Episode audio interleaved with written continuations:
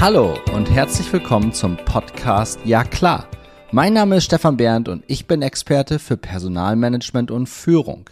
In der heutigen Podcast-Episode darf ich Sven Franke begrüßen.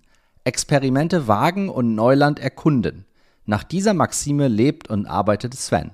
Er ist Sparringspartner, Autor und Speaker. Den Kern seiner Arbeit bildet die Begleitung von Organisationen bei der kulturadäquaten Entwicklung von Vergütungssystemen.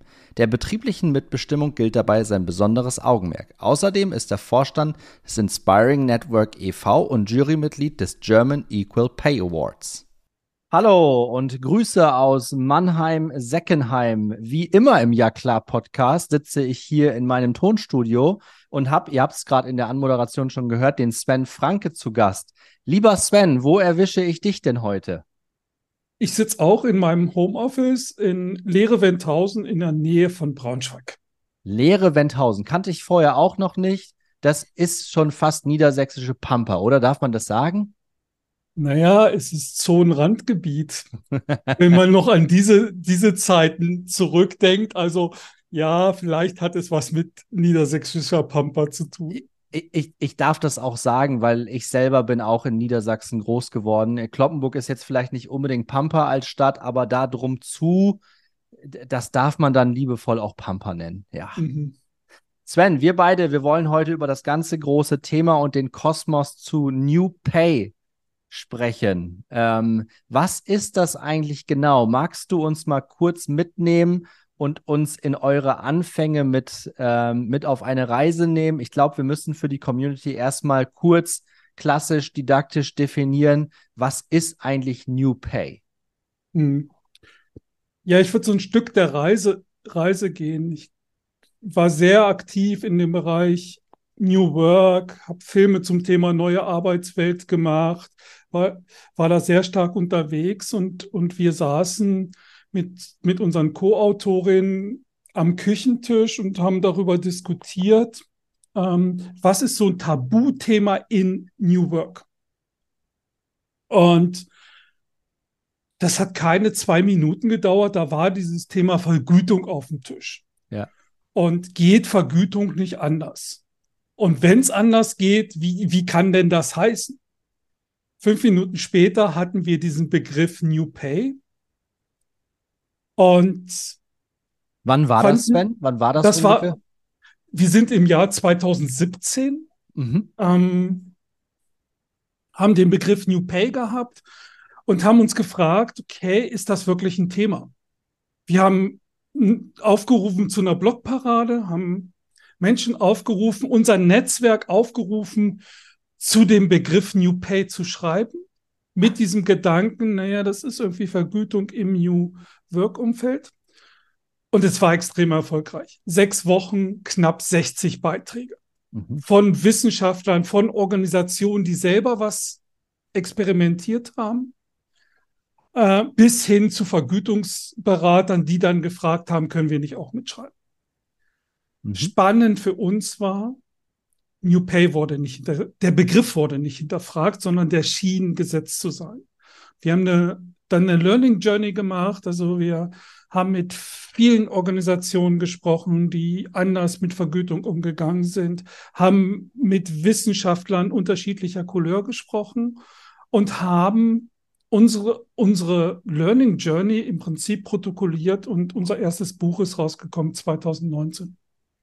Und jetzt, mit, New hm? Pay, mit New Pay. Und vier Wochen später hat die erste Organisation uns angeschrieben, hat, hat gesagt, hey, wir haben euer Buch gelesen, ihr müsst uns begleiten. Mhm. Und so sind wir in das Thema reingerutscht. Und seit 2019 begleiten wir intensiv Organisationen bei der Entwicklung ihres eigenen Vergütungsmodells. Und dann sind wir schon bei diesem Punkt, was ist New Pay? New Pay ist kein Gehaltsmodell, sondern New Pay ist ein Prozess und ein Gestaltungsansatz. Es geht also nicht um das Was, sondern sehr stark um das Wie. Mhm. Mhm.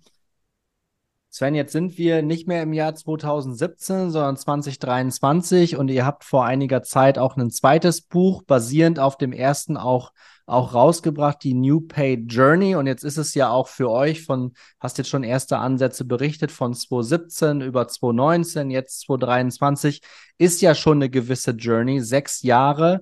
Lass uns doch noch mal einen kurzen ähm, Wink zurück machen, denn wir haben jetzt von einer neuen Idee, äh, ein neu, neues Prozessmodell aufzusetzen in dem Bereich, ist eher das Wie anstelle dem Was. Wa was ist denn das Klassische also dass wir es auch für die Community mal auf den Punkt bringen. Was ist denn das klassische Vergütungsmodell? Und dann vielleicht ein Beispiel, was New Pay in dem Zusammenhang auch leisten kann. Also wenn wir klassisch auf Vergütung schauen, dann haben wir einerseits die Tarifverträge, die wir kennen, die zum Teil einfach nicht mehr die Arbeitswelt widerspiegeln, so wie wir sie jetzt haben. Da wurden Hausaufgaben zwischendrin nicht gemacht, würde ich sagen. Nichtsdestotrotz funktionieren die irgendwie. Auf der anderen Seite ist man gewohnt, ja, man hat ein Vergütungssystem, ähm, man hat vielleicht aber auch einen Vergütungsberater geholt, der sehr stark in den Markt schaut, der schaut, was, was macht der Wettbewerb, äh, wie sieht das aus? Und kommt mit so einer Art Blaupause die er dann minimal anpasst, aber das ist dann das zukünftige System. Und wir glauben nicht an die Blaupause, sondern wir glauben daran, dass jede Organisation individuell ist, jede Organisation auch einen individuellen Wertbeitrag hat, auch anders zusammenarbeitet und alles das muss sich ins, im Vergütungssystem widerspiegeln, idealerweise weil aus der New Work-Diskussion heraus wissen wir, dass Struktur, Organisation und Kultur eng miteinander verwoben ist. Ich glaube, das wird keiner mehr hinterfragen oder diskutieren. Das ist gesetzt, würde ich auch sagen. Das ja. ist gesetzt. Und wir sind davon überzeugt, Vergütung ist der Player, der dazugehört. Ein ganz einfaches Beispiel. Ich will auf der Organisation, auf der Kulturseite Kollaboration, Zusammenarbeit, Kooperation fördern. Auf der Vergütungsseite habe ich individuelle Boni. Sorry. Ja, das ähm, ist ein leichter Widerspruch. Ähm, und das ist genau der Punkt. Das heißt, wir gehen in Organisationen, arbeiten häufig mit freiwilligen Teams aus der Organisation, lösen das Thema auch so ein bisschen aus dem ursprünglichen HR-Personalumfeld raus, geben es in die Organisation und arbeiten mit der Organisation das Vergütungssystem für die Organisation. Also aus der Organisation für die Organisation. Das ist, das ist spannend, dass du genau dieses Beispiel bringst, weil ich habe mich im Vorfeld natürlich mit euch ein bisschen beschäftigt und ihr sprecht ja, wenn ihr das klassische Vergütungssystem vergleicht ihr mit New Pay und mit sieben Dimensionen insgesamt. Und diese eine Dimension hast du jetzt schon herausgearbeitet, Sven. Das ist dieses Fokus auf individuelle Leistung, hierarchische Differenzierung und auf der anderen Seite spricht man aber immer von einem Wir, ne? Oder beziehungsweise wir, Team Spirit. Was haben wir da nicht alle schon gehört? Und das ist ja ein, lass uns diesen Konflikt noch mal ein bisschen aufbrechen. Wie mhm. löst ihr das, wenn ihr in, ich sag mal, eher hierarchisch geprägte Organisation und vielleicht noch mal kurzer Sidefact, eine Hierarchie ist nichts Böses oder Schlimmes, wenn es denn in Richtung Struktur gedacht ist. Hierarchie ist immer dann, schlimm und schlecht, wenn es machtpolitisch ausgenutzt wird, was aber tatsächlich in vielen Organisationen der Fall ist oder was viele als Gefühl haben. Das vielleicht nochmal so als, als ähm, Differenzierung. Aber wie löst ihr diesen Konflikt zwischen, ich kenne es ja aus meinen Organisationen auch, ne, auf der einen Seite immer wir, wir, wir, wir, wir, One Team. Und dann, wenn aber ein großer Kunde mal gewonnen wird, wer bekommt am Ende die Commission? Das ist der Vertrieb und das ist, der, ist das Individuum. Der hat es auch ein Stück weit verdient, weil der hat diesen Prozess gemanagt, fair enough. Aber da ist es mir immer aufgefallen, da diesen Widerspruch aufzulösen, da fehlt mir irgendwann die Argumente und da habe ich gesagt, ja, okay, dann lassen wir es halt bleiben. Hm. Ich kann das gut verstehen. Also ich würde das hundertprozentig unterschreiben, was du gesagt hast zum Thema Hierarchie. Ich habe nichts gegen Hierarchie, sondern Hierarchie ist hilfreich. Gute Führung ist super hilfreich. Gute Führung gehört zu uns. Das ist alles, alles vollkommen okay. Du bist auf den Punkt, wir sagen dazu, wir denken eingegangen. Und ich habe da vielleicht ein, ein Beispiel im Kopf. Und ich war bei einem, einer großen Organisation in Hamburg äh, eingeladen vom Betriebsrat. Und es ging genau um das Thema Provision. In dieser Organisation arbeiten über 1000 Menschen und ganz wenige davon bekommen Provision. Mhm. Und wir haben einen ganzen Tag gehabt, um dieses Provisionsthema zu lösen. Und ich habe das aufgemacht, habe gesagt, naja, wir denken, wie, wie funktioniert das eigentlich mit Provision und Brieftasche ist einem näher und diese ganzen Aspekte. Das war alles, ja, das hat man sich angehört, das war nicht, das war, ja, Bekanntes. Und dann sagte eine Kollegin in dieser Runde, ich finde es total spannend, dass wir hier von knapp 1000 Mitarbeitern erwarten, dass sie voll motiviert jeden Tag hier ins Büro kommen und wir 40 dafür extra bezahlen. und in dem Raum konntest du die Stecknadel fallen hören. Ja. Und das war der Punkt. Der Workshop ging dann genau noch eine halbe Stunde. Provision wurde abgeschafft. Es wurde sich darauf geeinigt, wie, wie die Vergütung zukünftig aussieht, wie viel man von der Vorjahres- oder von den Vorjahren anrechnet. Das war im wahrsten Sinne das Totschlagargument. Nämlich von den anderen Mitarbeitern erwarte ich das auch. Und der Vertrieb hat halt die Aufgabe, die Produkte zu verteilen. Und spannenderweise war unser erster Kunde, von dem ich vorhin erzählt habe, war eine Organisation, wo wir, wo wir uns mit dem Vertrieb auseinandersetzen durften und mit dem Vertrieb ein neues Vergütungsmodell gestalten durften. Und es war so spannend. Sie haben eine Übergangslösung, also Sie haben eine Übergangslösung gebaut, nämlich haben gesagt, ähm, x Prozent der Vorjahresprovision kann in Fixum gewandelt werden. Je länger du da bist, desto mehr, bis zu mhm. 80 Prozent. Mhm. Weil sich der Vertrieb nicht vorstellen konnte, auf die Provision zu verzichten. Hintergrund, ach, ich weiß ja, was ich dafür tun muss. Und wenn ich das nicht schaffe, dann kriege ich zu viel Geld. Und also aus so einem Gedanken heraus, die Geschäftsführung konnte sich das vorstellen. Und das haben sie jetzt anderthalb Jahre so umgesetzt. Das sind alle in dieses neue System gegangen. Und jetzt sind sie gerade dabei, die Provision komplett abzuschaffen. Hast du, hast du oder weißt du von diesen 40, bleiben wir mal bei dieser Zahl, weil das ist ja, das mhm. ist, das ist ja schon exorbitant, ne? Das 40 Leute in einer Orga von 1000 Leuten dann irgendwie noch individuell was on top bekommt, aber die Erwartungshaltung ist halt an 100 Prozent die gleiche, mhm. nämlich top motiviert durch den Laden zu rennen und Kunden zu gewinnen. Im Sinn von diesen Vertrieblern, die dieses individuelle System haben, haben sich da welche auch trotz Übergangsphase auf den Schlips getreten gefühlt und sind dann und haben gesagt, so einen Scheiß mache ich nicht mit?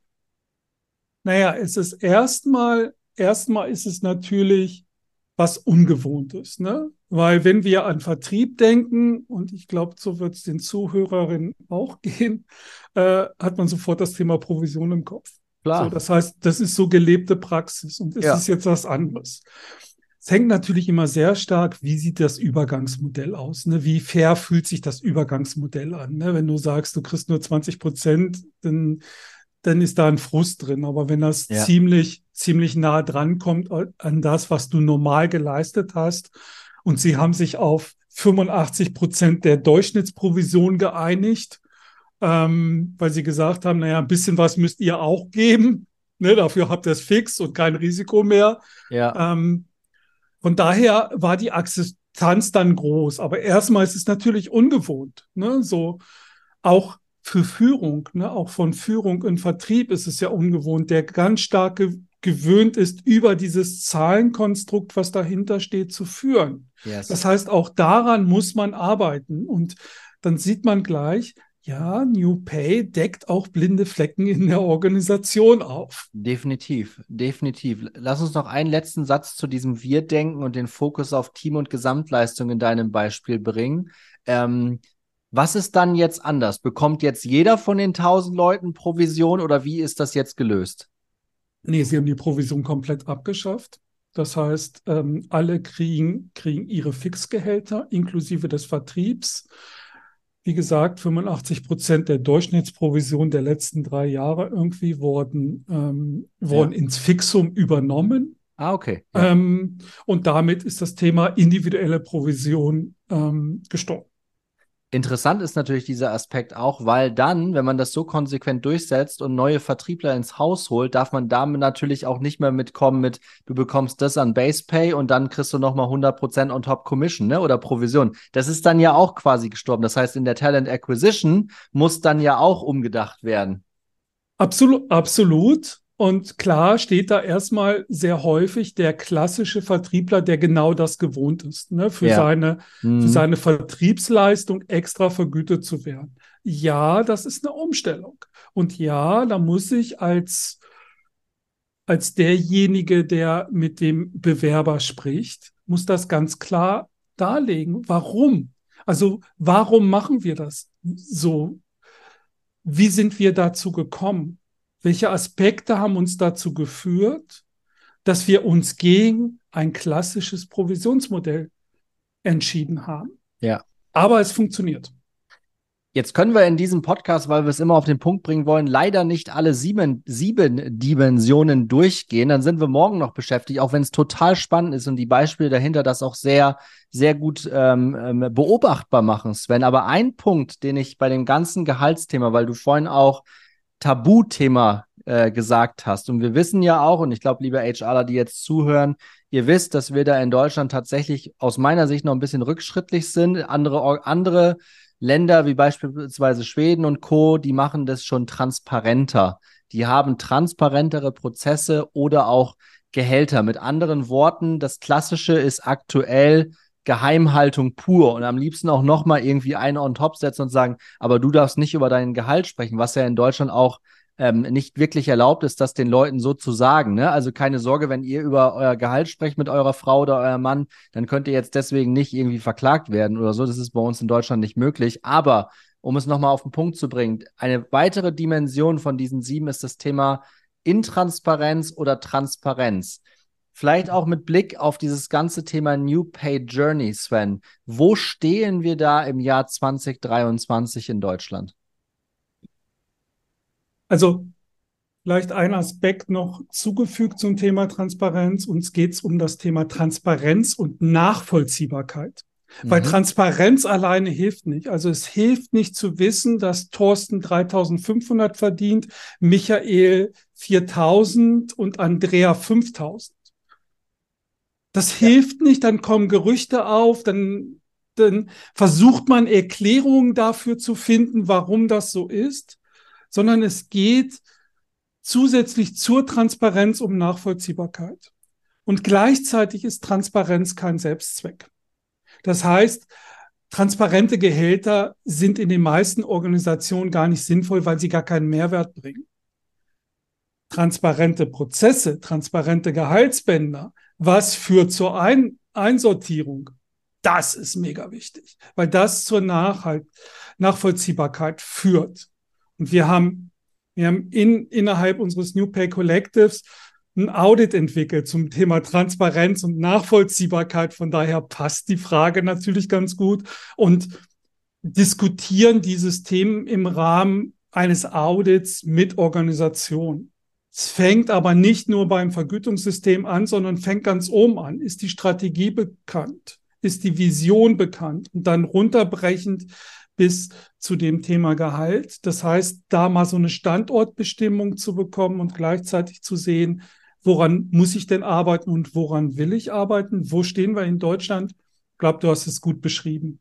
Nach wie vor in vielen Arbeitsverträgen dieses, du darfst nicht über dein Gehalt sprechen. Ja. Mhm.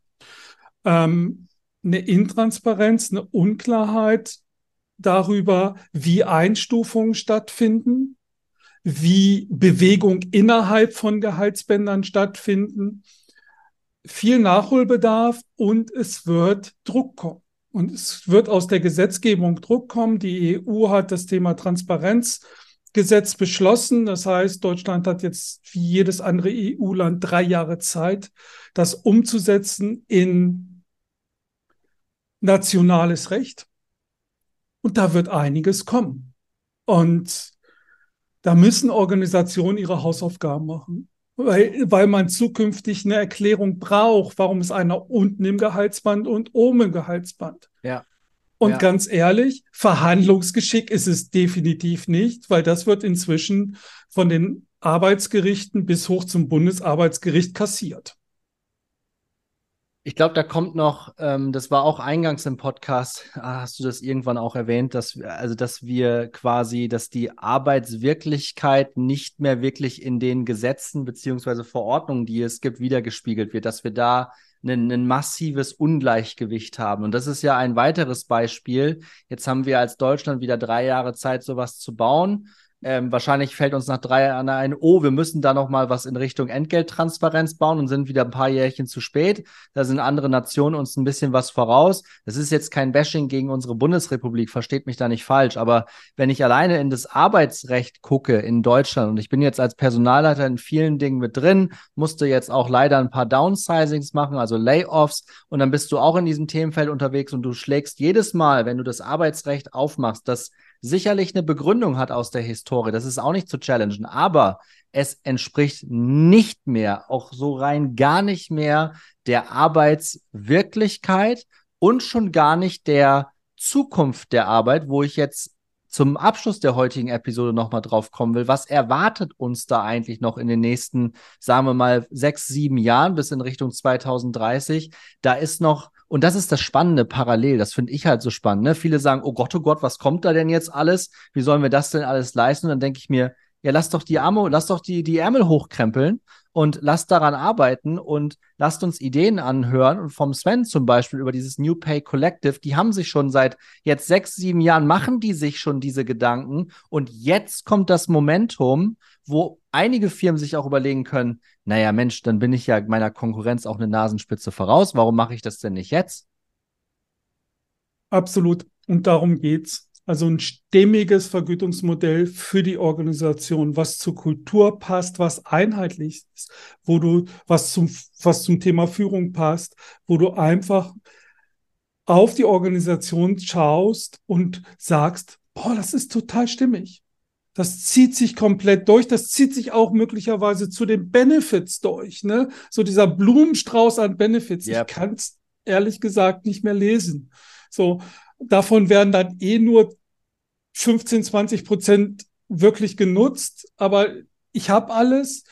Auch da wieder in eine Reduzierung zu gehen, zu sagen, was passt aus auf unsere Kultur? Was wollen unsere Mitarbeiter wirklich? Also gestern ging ja durch die, durch die Presse, dass in Nordrhein-Westfalen Krankenhäuser anbieten für 13 Prozent Lohnverzicht die gesamten Ferien- und Brückentage frei zu haben. Also 64 Tage Urlaub zu haben. Läuft jetzt ein Prototyp als, als sozusagen Benefit, wo man einfach merkt, boah, Krankenhäuser finden keine Pfleger, finden kein ärztliches Personal mehr und gleichzeitig gibt es immer dieses Urlaubsproblem, wenn man Kinder hat. Ne? Also wer mhm. kümmert sich in sechs Wochen Sommerurlaub eigentlich um die Kinder, wenn ich maximal drei Wochen nehmen kann? Ja. So. Und trotzdem irgendwie als Familie was machen will und nicht, dass sich Partner aufteilen und so. Das heißt, auch da in so einen Lösungshorizont reinzugehen. Und ich finde es extrem wichtig, was du gesagt hast. Arme hochkrempeln, an der Organisation arbeiten, an dem Vergütungssystem arbeiten, stimmig zur Kultur, dann wird's rund und dann erzeugt das System auch eine Sogwirkung in den Arbeitsmarkt. Und das ist ganz wichtig. Ja. Ich meine, ja. klassische Beispiele, dieses Thema Vier-Tage-Woche im Handwerk. Alle Handwerker, die es gemacht haben, haben kein Problem, Fachkräfte zu finden, komischerweise. So. Ja. Das heißt, auch hier neue Wege zu gehen und die Wege entstehen von innen nach außen und nicht von außen nach innen. Ich glaube, da, das, Sven, ist tatsächlich ein wunderbares Abschlusswort in Richtung Ende dieser Episode. Von innen nach außen, das wissen wir jetzt auch schon seit Jahren aus dem Employer Branding. Da können wir die, die tollsten Plakate an die Wand nageln. Das ist alles Kappes. Wenn du reinkommst in die Organisation, die wird im Recruiting das Blaue vom Himmel versprochen. Das gibt es auch heute noch. Und dann kommst du in die Orga rein und denkst dir am ersten Tag, what the also Freunde, ernsthaft, so ist das hier. Das können sich auf lange Sicht die, die Firmen auch gar nicht mehr erlauben, weil mittlerweile auch jeder weiß, äh, dass Fluktuation und Wiederbesetzung richtig, richtig äh, teuer Geld kostet. Vor allen Dingen nicht nur, um Leute nachzubesetzen, sondern auch das Wissen, was aus einer Orga dann irgendwann rausgeht, das ist kaum noch aufzuholen. Und deswegen bin ich auch voll bei dir, Sven, dass Firmen, die jetzt Dinge ausprobieren, und das ist ja mein, mein Lieblingsding und das zieht sich auch wie so ein roter Faden durch die Ja klar Episoden durch, gerade wir im HR müssen da mutiger sein. Das, da dürfen auch mal, da dürfen auch mal Dinge schiefgehen. Bei einem Vergütungsmodell, klar, da geht es um Zahlen, Daten, Fakten, aber auch das kann man ja mit Experten wie euch sehr gut aufbereiten und dann hat man quasi den Fuß in der Tür für ein Thema und dann sagst du es auch richtig und so sehe ich das auch aus Organisationsperspektive. Dann rollt man das von hinten auf. Dann bist du quasi innen drin und dann musst du dranbleiben und andere Schrauben noch drehen, weil das lässt sich eben nicht losgelöst von der Kultur machen. Jetzt einfach mal eben sagen, gut, wir kappen unseren Vertrieb dann jetzt die individuelle Provision und machen dann trotzdem nichts mehr. Das wird das Gegenteil erzeugen. Ne? Also von daher, ich denke, dieses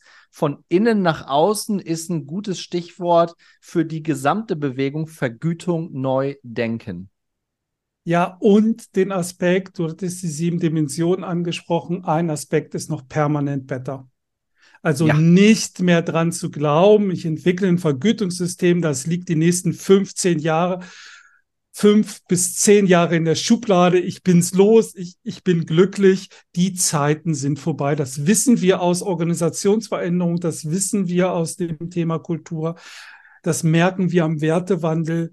Das heißt, auch hier hey, gar nicht in die Perfektion zu streben, sondern zu sagen, es ist permanent better, da wird es Veränderungen geben, darauf müssen wir uns einstellen und idealerweise, darum arbeiten wir sehr viel mit freiwilligen Teams, passiert das aus der Organisation heraus. Das heißt, wir ja. sind in Folgeprozesse meistens gar nicht mehr eingebunden, nur noch in so einem Sparring-Charakter, ähm, weil die Organisation es selber gelernt hat, selber mit ihrem Vergütungssystem umzugehen.